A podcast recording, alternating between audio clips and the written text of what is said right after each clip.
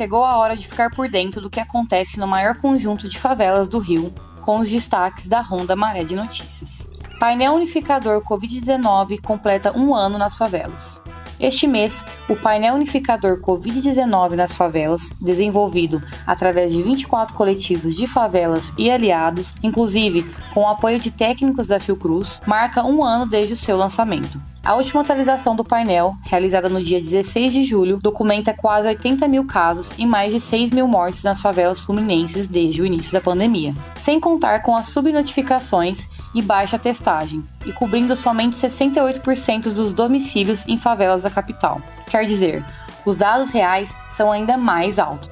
Assim mesmo, o número de mortes só em nossas favelas chega a ser maior do que em 166 países inteiros desde o início da pandemia ruas da Nova Holanda começam a receber nome e numeração. A Redes da Maré, em conjunto com a Associação de Moradores, desde 2013, vem dando suporte à população do território.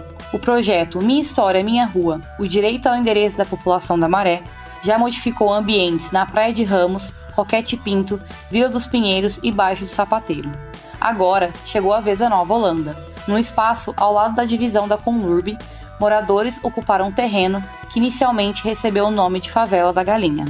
Eu sou Aline Fornel, comunicadora do Maré de Notícias, e estes foram os destaques da Ronda Maré de Notícias dessa semana.